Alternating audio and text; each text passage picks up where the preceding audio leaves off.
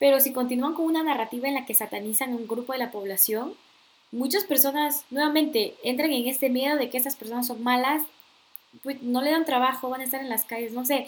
O sea, y eso es responsabilidad mucho de la gente que pues esparce noticias y esparce noticias falsas. Estás escuchando Latinas a Bordo con Miriam de Perú, Valeria de México y Genesis de Guatemala. Hola. Bienvenidos otra vez a Latinas a Bordo. Em, hoy tenemos un episodio un poco más serio, los últimos habían sido medio chill y vamos a hablar de la migración. Entonces, ah, vamos a estar creo que muy enfocados tal vez en, en nuestro contexto.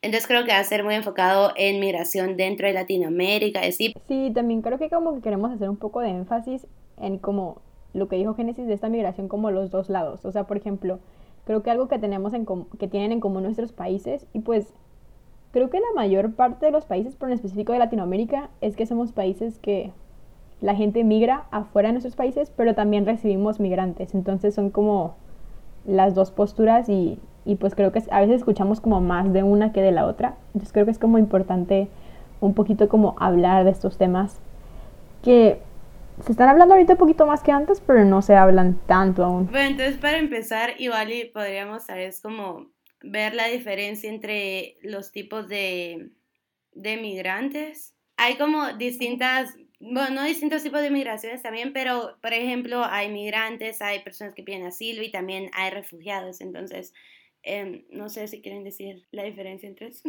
Sí, sí, sí. O sea, creo que como que migrante o sea, la definición está como un poco fácil, que es que básicamente una persona que se muda a otro país es un migrante, entonces, o sea, según yo, o sea, como un ejemplo seríamos nosotras que vivimos, somos de nuestros países y nos fuimos a estudiar a Estados Unidos, pues somos migrantes, o cuando estábamos en Singapur somos migrantes, pero ya dentro de ahí hay como diferentes categorías o las cosas que se usan, como digamos, eh, los migrantes, digamos, que se van a un país por que los contrataron, entonces están con nosotros ahorita tenemos una visa de estudiante, hay gente que tiene visa de trabajo, hay migrantes que no tienen visas, o sea que digamos están ilegales entre comillas, pero vamos a hablar un poquito más de eso adelante.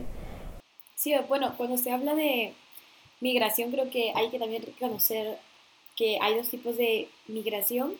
Uh, una que se llama emigración y otra que se llama inmigración. Ajá, según yo, el emigrante, digamos, soy como, para, para Guatemala yo soy como una emigrante porque me fui.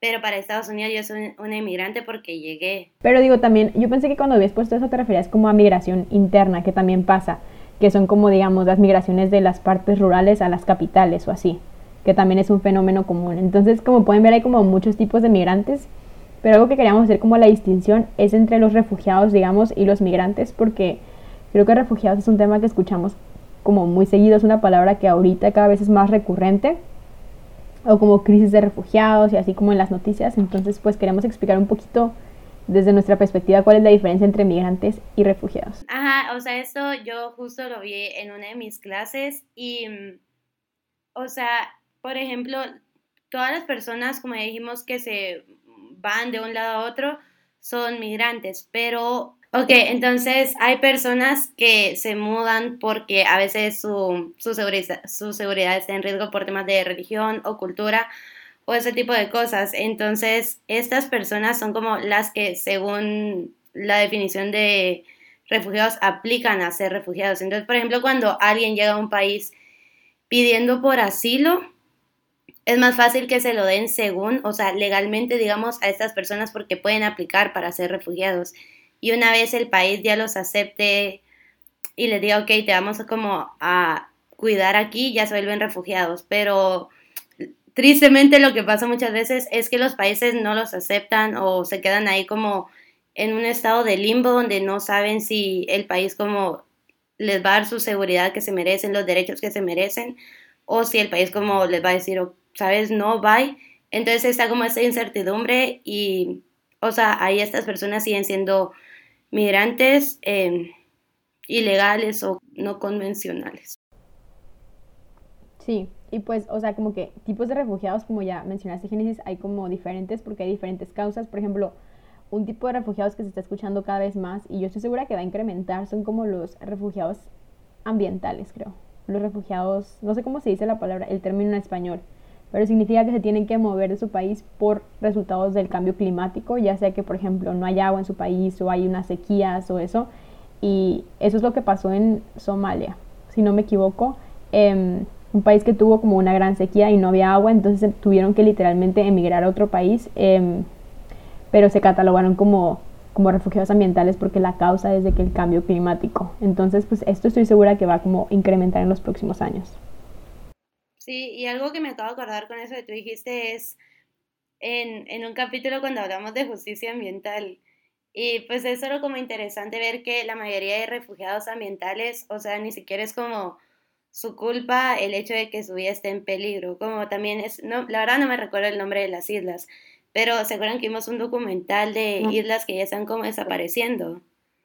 Las Marshall, los Marshall Islands. Esas, ajá que como que el nivel del agua está subiendo, subiendo y están desapareciendo. Y, o sea, estas islas son como, no producen mucho, no, no, eh, como que llevan tanto la contaminación. O sea, estas islas no son culpables de que su lugar esté desapareciendo y aún así como que pues son las que salen más afectadas y son de donde más refugiados salen, digamos. Bueno, ya que hablamos como un poquito acerca de la diferencia entre los migrantes y los refugiados, creo que también es como me gustaría me hacer énfasis en como por qué la gente emigra. Este es un tema que yo he estado como muy interesada desde Singapur. Literal hice mi monografía en eso y mi exhibición de arte y así como un poquito en lo de la migración. Y como más en específico en lo de por qué la gente emigra, porque creo que es como muy fácil concentrarnos como en las cosas negativas, digamos, o como las repercusiones de los migrantes, digamos, en nuestra ciudad. Por ejemplo, Tijuana tuvo una oleada súper grande de migrantes haitianos. Entonces, de un día para otro había miles de haitianos de que en todo Tijuana y etcétera. Ahorita vamos a hablar como un poquito más adelante de eso, pero como que nos concentramos más en cómo su presencia nos afecta a nuestro estilo de vida como normal, pero no nos concentramos tanto en cómo el que les hizo a esas personas de que llegar acá, porque, o sea, Haití y Tijuana están súper lejos, literalmente. O sea, Haití es una isla, o sea, tuvieron que haber tomado que un barco, em, luego un camión o un, no sé, o sea, como que es un camino como súper, súper largo y sin hablar como también de que a Tijuana llegan migrantes de Centroamérica o hasta de Sudamérica, literalmente. Entonces, como que creo que muy pocas veces la gente se pregunta el por qué. Y también creo que es como un poquito el propósito de este capítulo también hablar de eso.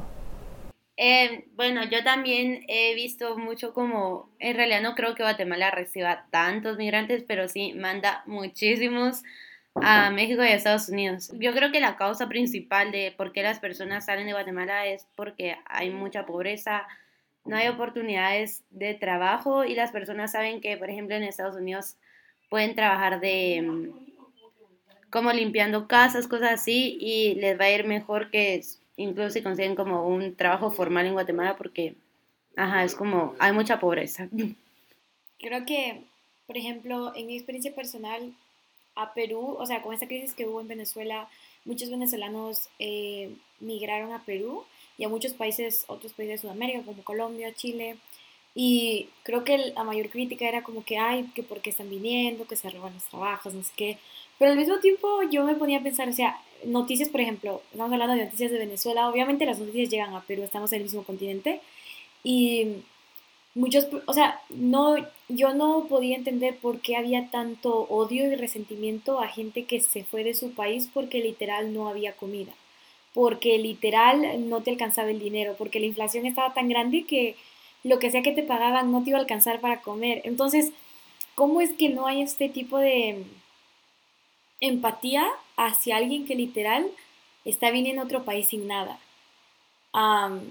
entonces creo que obviamente es importante reconocer que es por necesidad. Muchas personas migran y no, obviamente no siempre es el caso. Hay otras personas que migran por otras razones, o sea, tienen igual los recursos para irse a otro país porque quieren.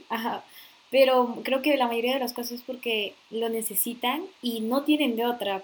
O es quedarse en un país en que es eh, políticamente inestable o económicamente inestable, entonces tienen que irse y probablemente dejen todos. O sea, honestamente yo igual también creo que cambia un poquito mi perspectiva y entiendo más de por qué la gente migra cuando yo sé que soy una persona que también migró a otro país por diferentes razones, pero bueno, por estudio lo hice, pero yo no me imaginaría, por ejemplo, estar en un país en el que no estoy viniendo por estudiar y en el que no estoy viniendo porque alguien me pagó una beca, no me podría imaginar estar en ese país sin dinero, sin contactos y probablemente sin poder trabajar, cómo te va a mirar la gente. Entonces probablemente creo que esta también es una perspectiva que influencia por qué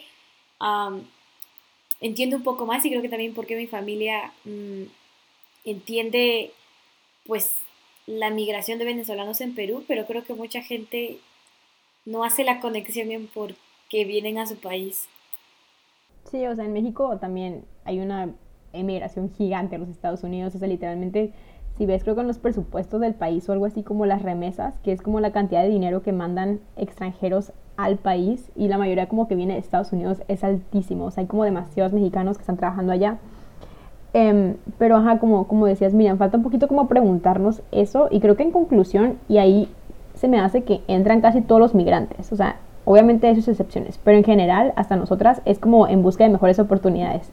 O esa es la razón por la cual te vas a ir a otro país, pero hay unos que la tienen más difícil que otra. Y la verdad, yo como que sí he leído varios libros o como he escuchado podcasts o bueno, incluso haber visto como documentales o películas acerca de la migración y muchas veces como en esos testimonios, al menos como de los mexicanos, pero creo que también pasa como en Centroamérica, es que, o sea, se van un poquito con la incertidumbre, o sea, ni siquiera saben como que a qué van, o sea, no tienen ni idea de que a veces les habla, digamos, un tío o un familiar se fue a Estados Unidos y les habla y les dice como, hey, vénganse, como que hay trabajo, lo que sea, está muy bien, y ellos así sin saber, como tú decías, Miriam, sin tener nada de seguridad, como que dicen, ¿sabes qué? Sí, o sea, llegaron sus cosas, a veces de que se van con sus hijos, literalmente con sus bebitos, em, a un lugar donde no tienen ni idea como de, de qué va a pasar y en ese camino, o sea, les va súper mal porque hay gente, siempre hay gente como aprovechada. Entonces, por ejemplo, leí como que obviamente como atravesar el país de México es súper peligroso por, pues, en general por la inseguridad, pero como que más para estos migrantes porque son como personas vulnerables y que hay gente que se aprovecha de eso y les como que les dicen como que, ay, págame tanto dinero, así como una cantidad súper alta y yo te voy a cruzar como a salvo y te voy a ayudar a que llegues de que a la frontera y así. Estas personas de que literalmente venden todo lo que tienen, de que se endeudan, piden dinero, lo que sea, pagan esta cantidad súper grande y los abandonan, o sea, los llevan en un carro, los ponen en un lugar y ya los dejan en medio, bueno, hasta en el norte como en medio del desierto o en medio de no sé qué, o sea, como que les vale completamente. Entonces como que esos son como algunos de los retos que yo he leído que pasan. No sé si ustedes han visto como algunas otras cosas. Sí, creo que, o sea, nuevamente, un poquito hablando acerca de lo que tú estás diciendo, creo que, o sea, la gente no se da cuenta de la vulnerabilidad que tienen los migrantes cuando llegan a otro país.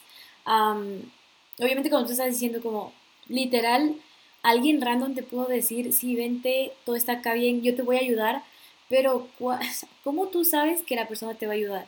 ¿Cómo tú sabes que, o sea, que te va a conseguir una casa? ¿Cómo no sabes? O sea, hay tanto tráfico de personas, hay, tanto, hay tanta explotación de las personas migrantes cuando llegan a otros países. Yo, por ejemplo, mi papá me contó una historia. Mi papá es albañil, él es maestro de obra, entonces básicamente él se encarga de contratar ayudantes para, para ciertos trabajos que él tiene. Entonces, mientras estaba esto de la eh, eh, migración de venezolanos a Perú, pues él se empezó a conocer a bastantes venezolanos que fueron a mi papá a decirle, por favor, dame trabajo como ayudante. Eh, y muchos de los que mi papá me conoció y me contó, me, dijo, me dijo, hija, estos no son gente que, que, no tiene educación, estos son gente que se fue a la universidad, estudiaron y tenían un trabajo en Venezuela y por la crisis han venido. Y son gente que no debería estar trabajando o sea, como albañiles ayudantes. Y me contó que otros amigos de él, como personas que él conocía, también de, o sea, de la construcción, le dijeron, hey, porque pues creo que en ese entonces también como que Perú estaba con una media crisis, entonces no había mucho trabajo y le dijo, ¿sabes qué? Mejor consíguete venezolanos, les pagas menos y mejor para ti, ganas más. Y mi papá, o sea, mi papá se molestó con eso y dijo, y él me dijo, y me dijo a mi hija, yo jamás voy a hacer eso. Yo sé lo que es pasar por necesidad. Yo jamás, así sean ilegales aquí en Perú, yo jamás les voy a pagar menos de lo que ellos deben. Yo les voy a pagar lo que les pago a todos mis ayudantes. Y si eso es menos de, que, de lo que otros les pagan, bueno, yo también estoy recibiendo menos la crisis y todo, pero yo jamás les voy, a, les voy a andar explotando y voy a tener solo venezolanos. Y creo que eso, cuando me dijo mi papá eso, yo me di cuenta también de cómo o sea, la gente es un poquito hipócrita porque en Perú una de las narrativas que salía era de que no, es que están viniendo y me están robando mi trabajo. Y, eso me molestaba mucho escuchar porque creo que muchas personas en Perú empezaron a explotar venezolanos. Si no eran albañiles, eran personas como vendiendo en la tienda lo que sea. Y literal los explotaban, les pagan menos de lo que ellos deberían ser pagados. ¿Y qué iba a decir un venezolano? Imagínate si un venezolano acaba de llegar a Perú, todavía no sacaron sus papeles, están probablemente con una visa de turista, o ni siquiera sin visa. O sea, ¿qué le, o sea, vas a aceptar el dinero así sea menos de lo que mereces, porque lo necesitas, necesitas para la renta del cuarto, necesitas pagar comida o, para tus hijos. Entonces, no sé, yo creo que, o sea, mucha gente critica tanto a los, a los inmigrantes, pero al mismo tiempo, o sea, tú serías una persona que también nos explotaría, entonces, no, a veces no entiendes esa lógica y esa maldad, no sé. Sí, o sea, esto que tú decís es como también lo que yo he ido, he ido viendo en varios lugares que las personas dicen, ay, vienen a robarnos el trabajo. Pero honestamente, ¿qué trabajos? Porque estos migrantes toman los trabajos que nadie quiere. Los trabajos como muy mal pagados y todo.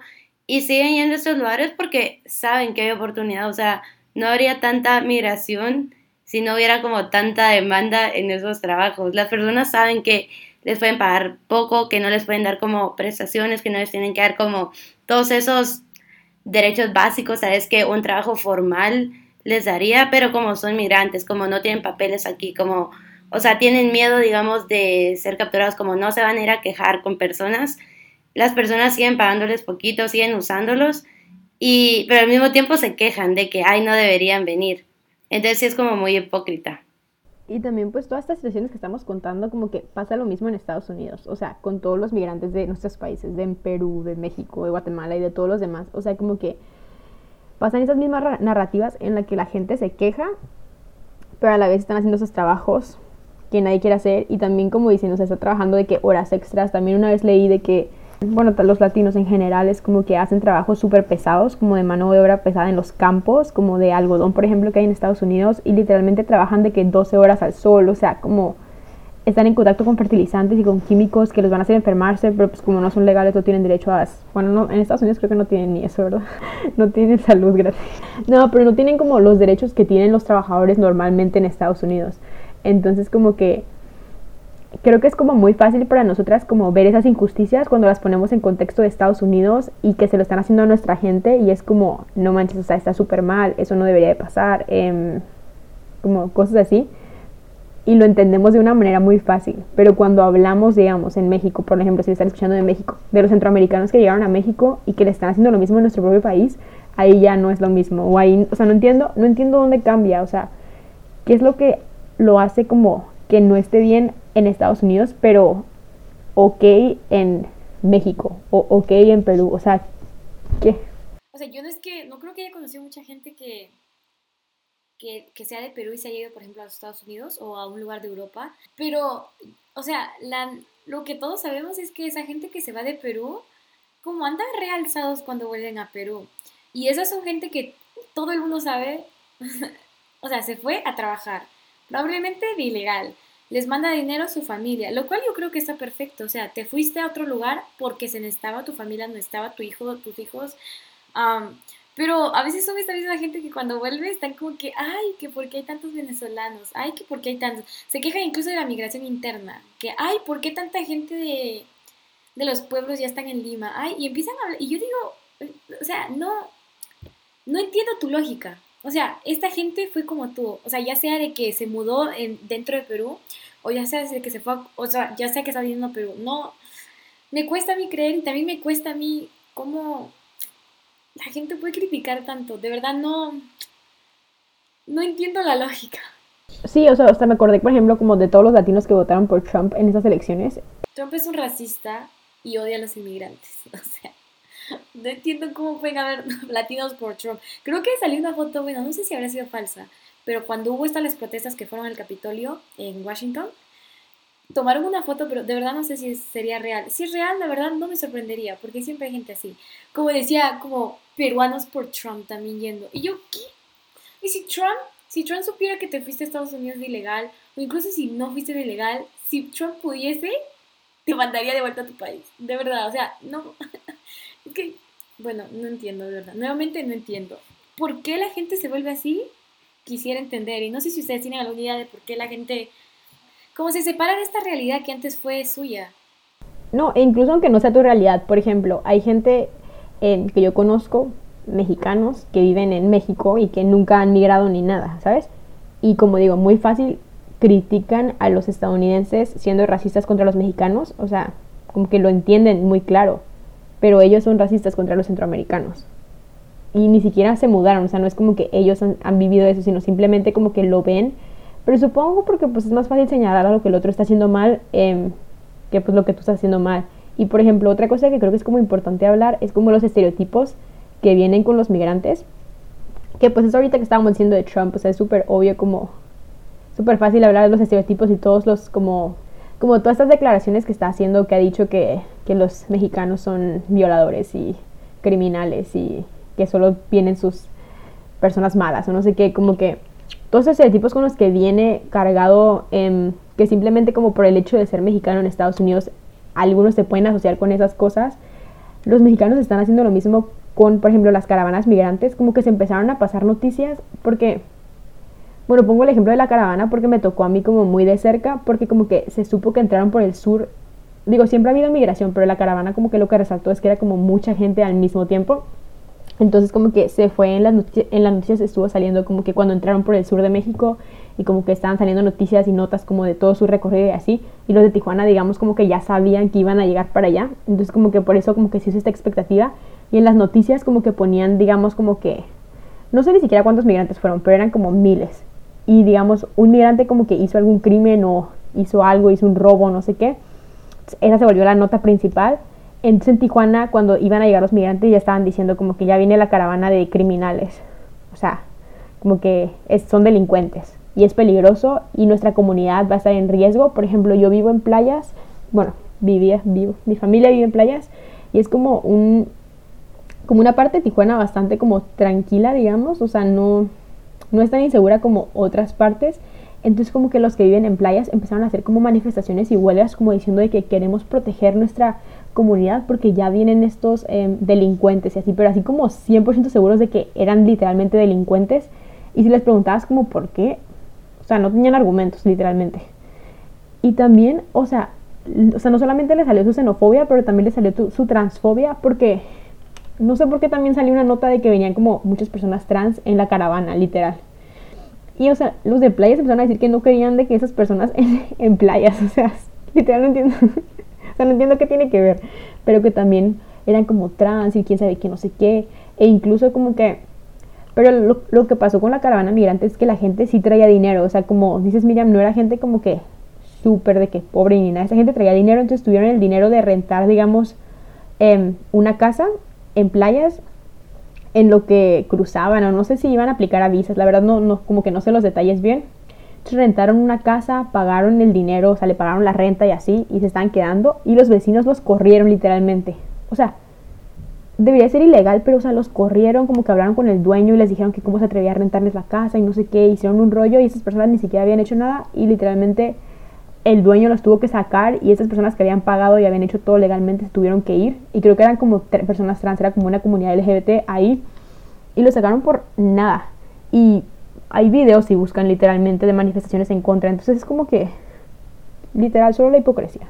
Sí, a mí también me enoja. Es que aparte lo que yo siento es que las personas como que creen que hay alguna jerarquía entre, entre países, etnias y lo que sea, porque como tú decís, o sea, por ejemplo, de Guatemala salen muchos de México a Estados Unidos y obvio nos tratan mal en Estados Unidos y la gente alega también ahorita con la caravana de Estados Unidos iban algunos guatemaltecos y también los trataron mal en México. Así los mismos comentarios de nos van a robar el dinero, son unos criminales, o sea, son como lo peor lo que se viene, lo mismo. Y la gente como aquí como ¿qué les pasa? O sea, los mexicanos deberían entender. Ok, después hubieron unos tratados de Estados Unidos con Guatemala donde Guatemala aceptó como que quedarse con los hondureños que querían ir hasta Estados Unidos.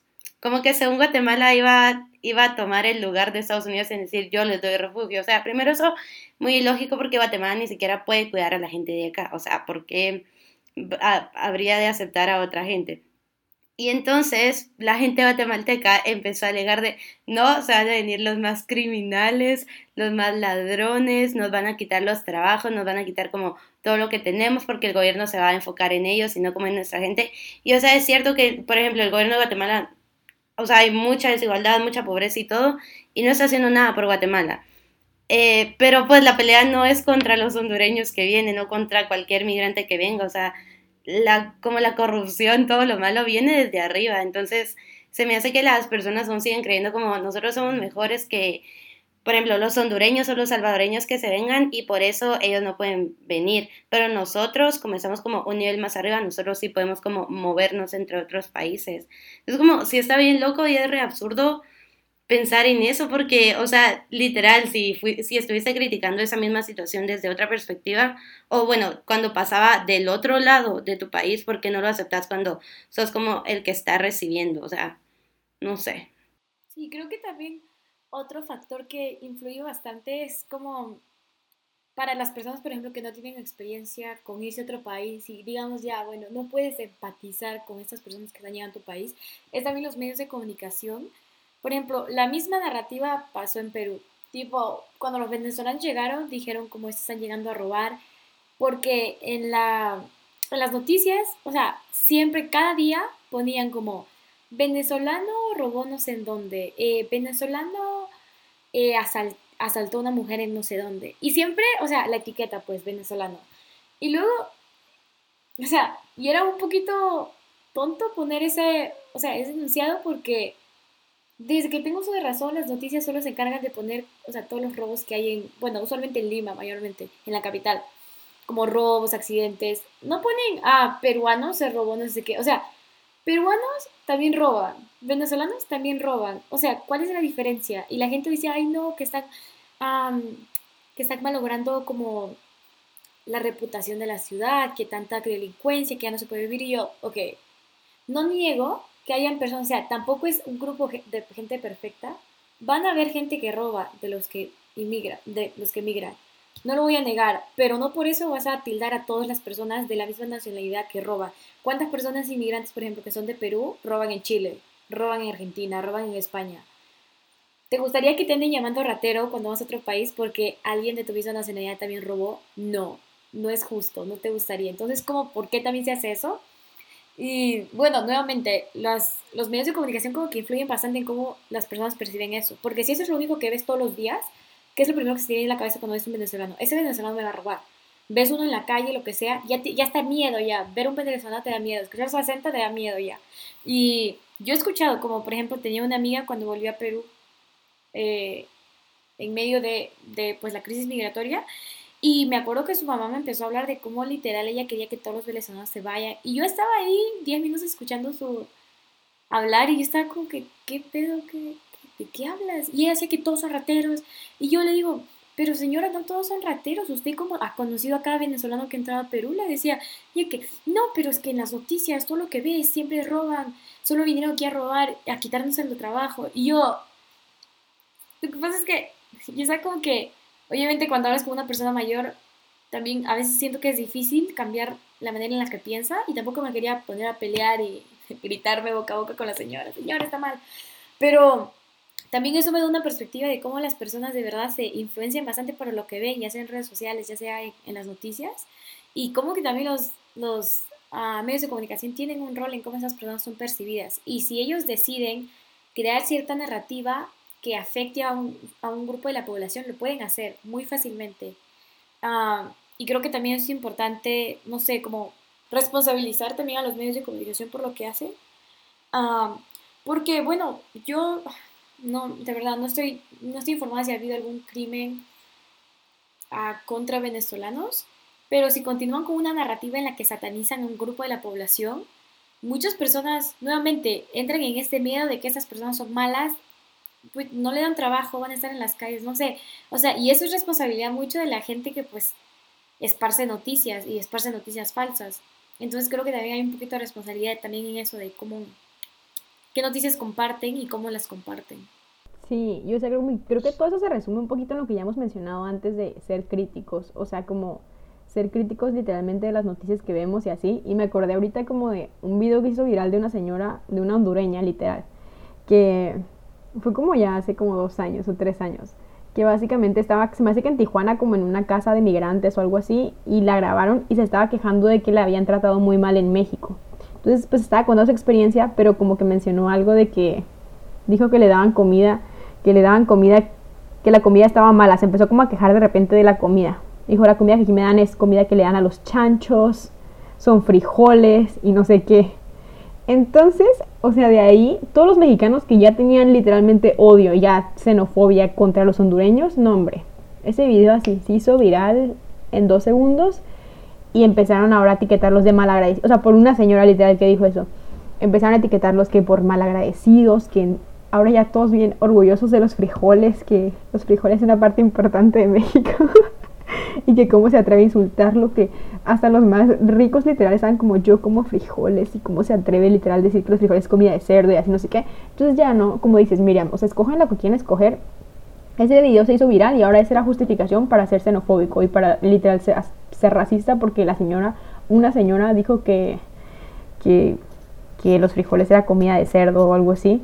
Y luego ya la señora subió como su video de disculpas, creo de que ella también en Honduras comía frijoles, porque supongo que los frijoles es como en todo, ¿no? Centroamérica. Eh.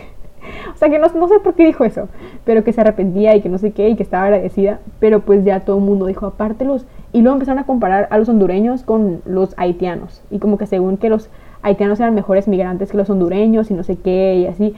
Y seguir como, no sé, o sea, como así, ¿cómo se dice? Como haciendo más grande esta como división y esta como separar de nosotros y ellos y así, pero pues, ay, cosas que en literal no tienen sentido.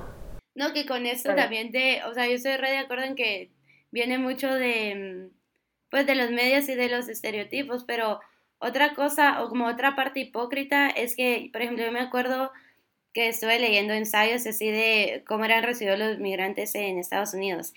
Y siempre eran mal recibidos los eh, latinos, asiáticos, africanos pero también alguien blanco que podía llegar también de ilegal y todo, era muy bien recibido. Yo siento que ahí otra vez venimos como a ideas racistas de que no es que le tengan miedo a, a las personas del exterior, o sea, no es que sea como un miedo general a cualquiera que venga ilegal, es miedo hacia personas consideradas como abajo de tu de tu posición social o de tu posición racial o lo que sea, porque un blanco fácilmente puede pasar por estadounidense. Y aunque, aunque estas personas blancas que eran inmigrantes, eh, ilegales en Estados Unidos decían como, eh, sí, o sea, yo estoy aquí como buscando un trabajo malo, así, o sea, estas personas les dan mejores trabajos, les dan más fácil sus papeles y todo porque podían pasar como personas de allá y porque, por ejemplo, no presentaban como alguna amenaza hacia la cultura o raza o lo que sea que ellos crean que tienen allá que es mejor que la de los latinos. Entonces hay otra cosa hipócrita, o sea, ¿por qué no reciben a personas que igual pueden tener como no, o sea, no importa esto, pero alguien que igual podría aportar muchísimo a tu economía, o sea, ni siquiera es que sea algún ladrón, alguna persona de baja clase, o sea, como decía, miren, algunas personas tienen con muchos estudios, con una gran actitud y todo, o sea, los generalizamos a todos poniendo a los latinos y así en lo bajo y al mismo tiempo a personas de Europa en lo mejor, como ellos sí son aceptables que vengan, aunque no vengan como por los métodos aceptables, si son ellos pues se los pasamos. Sí, creo que una vez eh, cuando andaba haciendo mi investigación, como de por qué tan, tanto odio que había a los venezolanos, de verdad, hubo una creo que fue un año, no me acuerdo qué año, hace dos años igual.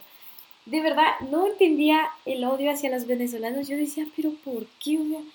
Y creo que, creo que fue mi papá el que me dijo, es que creo que mucha, creo que el gobierno empezaba a sacar como medidas para apoyar a los, a los venezolanos. Eh, tipo, creo que salió una medida en la que les iban a apoyar convalidando sus estudios en Perú. O sea, por ejemplo, si alguien era un doctor, si el doctor venía, creo que solo tenía que dar un examen o algo así. O sea, les hacía fácil para que las personas, porque muchas personas de Venezuela vinieron con un, con un título, o sea, eran personas que habían ido a la universidad. Entonces el gobierno sacó una resolución para que ellos puedan empezar a trabajar en el, o sea, en lo que eran, o sea, en lo que sabían. y la gente volvió, se lo volvió loca. También hubo otra iniciativa que fue, creo que, para que accedieran al seguro de salud, a un seguro de salud integral que todos los peruanos tienen, como si fueran peruanos ellos. Y mi mamá me dijo, lo que pasa es que uno de los motivos por los que las personas los odian tanto es porque el gobierno ya los tiene descuidados a la población en general. O sea, el gobierno no se preocupa por la salud, no se preocupa por la educación, no se preocupa por nada de sus propios ciudadanos.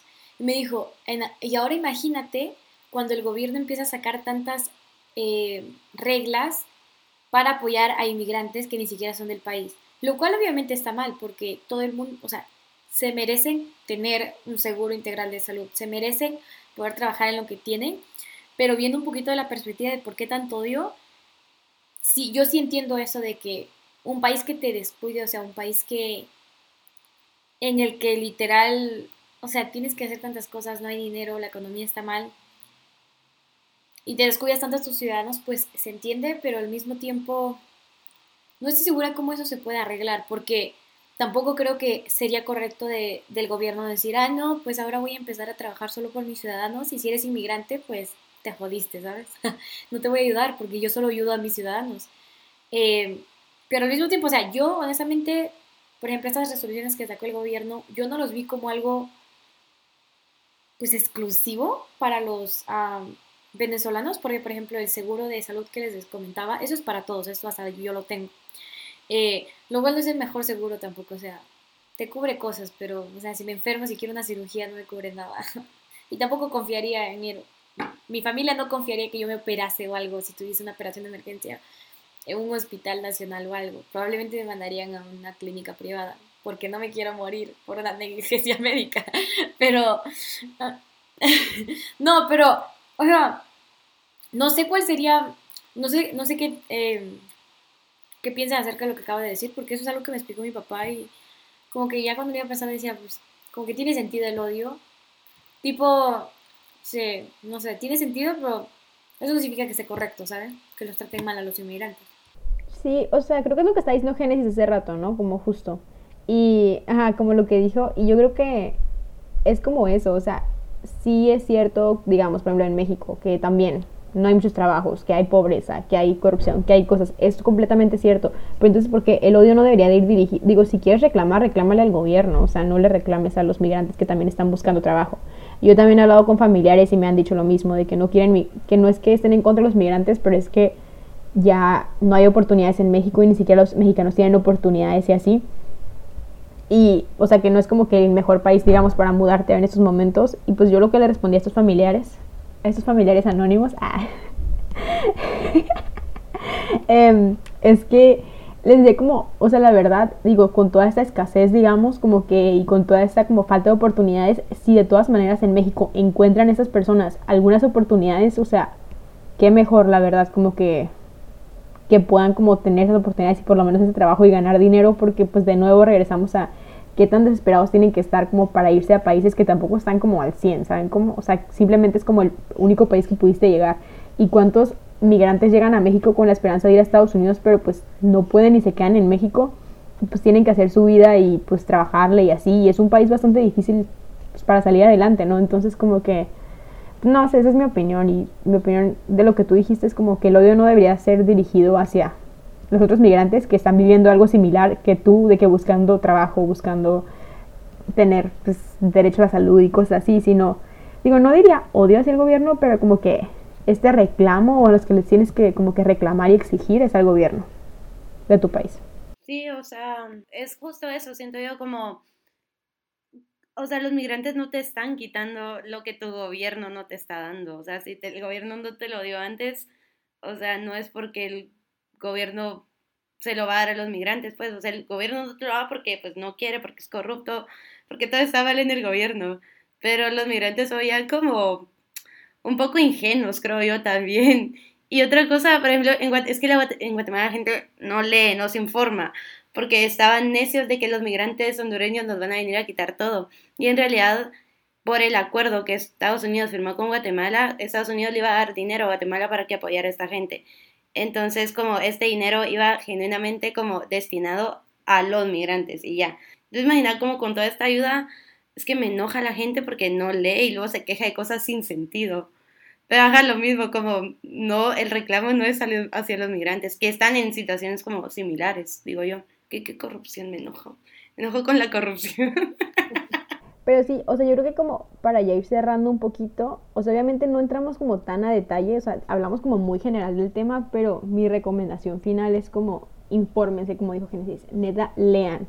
O sea, lean acerca de el viaje de los migrantes. Hay documentales en Netflix, hay documentales en, en YouTube, hay artículos, hay noticias, o sea, cuál es el viaje que tienen que pasar hasta llegar a tu país, digamos, en, en México es lo de la bestia, que es un tren que te tienes que subir, o sea, lean acerca de los coyotes, lean las tranzas y como decimos, como todas esas cosas, infórmense y creo que, bueno, por lo menos a mí, informarme acerca de ese tema es lo que me ha hecho como más sensible, como me ha ayudado a sensibilizarme más.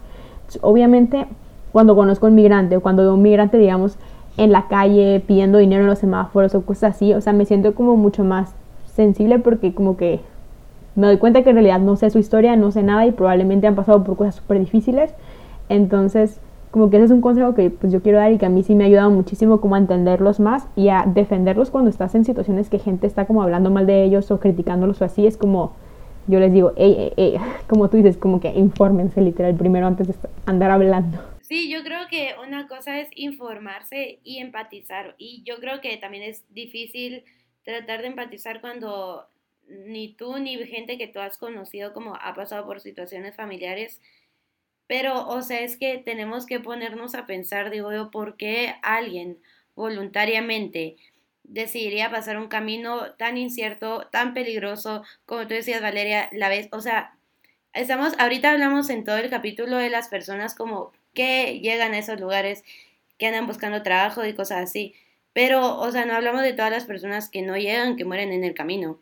Entonces, ¿por qué alguien voluntariamente decidiría, decidiría pasar ahí o pasar por lugares donde como que su integridad como persona va a ser violentada? O sea, mujeres que la mayoría son violadas. O sea, tienen que estar por una situación donde de verdad ya no pueden más, de verdad necesitan irse para aceptar con todos esos riesgos llegar a otro lado. Entonces, muchas veces es como fácil decir, ah, bueno, igual si viajaron es porque tenían dinero y ese dinero lo pudieron haber usado en su país. O igual lo que están buscando aquí ellos pudieron haberlo buscado en su país, pero, o sea, la realidad no es esa. Y eso viene como de alguna perspectiva muy privilegiada donde decís, yo estoy bien y yo tuve el dinero suficiente, la seguridad suficiente para como prosperar en mi posición, pero muchas, muchas, muchas personas no pueden. Entonces yo creo que, ajá, aunque es difícil y tal vez como necesitas pasar por algo así o escuchar un testimonio cercano de alguien que pasó por algo así, tratar de empatizar y ponerte en los zapatos de esas personas porque de verdad como, como no es fácil lo que están haciendo. O sea, sí, mucho de lo que han dicho creo que eh, probablemente yo también quisiera decir, ah, pero para no repetir creo que algo que podría recomendar es, si tú ya estás informada acerca del tema, si ya sabes las estadísticas, si ves tipo cosas en las noticias, y a veces creo que es muy fácil cuando las personas adultas, a, mí se me hace, que de creer esas cosas y estos estereotipos y de verdad caer en, en esto de odiar pues a los, a los inmigrantes, como explíquenles, o sea, porque a veces creo que porque nadie, cuando una persona tiene cierta perspectiva y nadie desafía esa perspectiva, a veces pues ni al caso cómo se den cuenta. Entonces, como explíquenle, o sea, a mí me ha pasado que a veces tengo amigos que también y yo les digo, pero, hey, pero después a pensar en esto, el otro, como no sé qué, y a veces eso como que les hace entrar en razón, por ejemplo. Entonces, como que traten de hacer eso, porque de verdad a veces, a veces, pues así es como, igual mejoras un poquito tu comunidad, porque eso, si digamos eso lo haces con un amigo, tu amigo también lo va a hacer con otra persona y así sucesivamente. Tampoco digo que esto sea la solución al problema, o sea, esto es eh, más sistemático. Obviamente la gente tiene, tiene parte en, cómo se arregle esta situación, pero esto es más sistemático, es de gobierno, es de, es de autoridades. Y creo que también sean activa, activos políticamente. Vean porque hay cada político que yo veo que es xenofóbico y que anda diciendo que, ay, que si yo, si yo entro en el, en el, si yo soy tu alcalde, si yo soy no sé qué, no van a haber inmigrantes, no voy a dejar que entren inmigrantes, como no sé qué, y es como que, ok, bien populista tu, tu, tu discurso, pero como que también um, ser un poquito críticos, no solo con la gente con la que viven, pero también con, los, con las autoridades que al, final y al cabo van a ser los que decidan lo que va a pasar con esos inmigrantes, con esas personas vulnerables, pero también lo que va a pasar contigo. Entonces, eh, sí, chequen eso.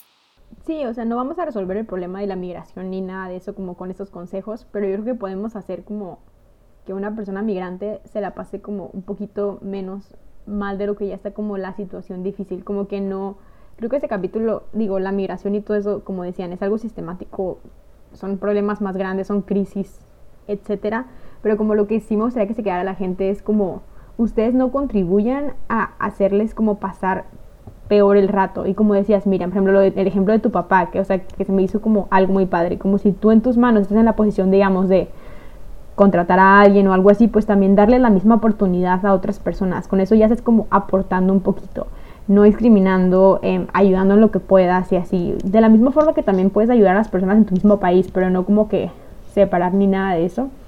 Porque creo que pues al menos ahorita es como lo que podemos hacer. Ya si estás como en una situación ya de como poder o en el gobierno o algo así, pues obviamente, o en una organización, pues puede ser un poquito más de cosas, pero como a nivel individual todos podemos como al menos no contribuir a esta xenofobia que, que existe, ¿no? Exacto. Ahora si, algún presidente nos está escuchando, pues ya hablamos en privado de qué se puede hacer. Si el presidente nos está escuchando, mándenos un DM. mándenos un mensajito y ya les damos algunas ideas. Ah, bueno, y creo que con esto ya eh, podemos como un punto final al tema de hoy. Ah, espero que les haya gustado. Ah, nuevamente, nosotros no somos expertas, pero creo que mucho de lo que compartimos es bastante, pues es, bastante, es bastante útil para otras personas. Entonces, espero que hayan disfrutado y si de verdad les gustó, compártanlo en sus redes sociales. Y también nos pueden encontrar en muchas redes sociales si también quieren compartir nuestro contenido. Nos pueden encontrar en Facebook, Twitter, eh, y, e Instagram eh, como Latinas a Bordo. En nuestro Instagram vamos a estar publicando vamos a estar publicando contenido acerca de nuestros capítulos y también con un poquito de recordatorio de que ya es el capítulo eh, publicado. Así que sí, no se olviden de seguirnos y también compartir ah, las publicaciones en sus em, historias para que más personas nos conozcan.